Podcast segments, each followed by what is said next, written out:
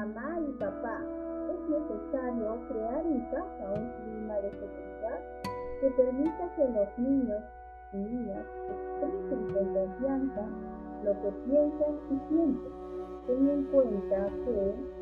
si me observas y escuchas con atención,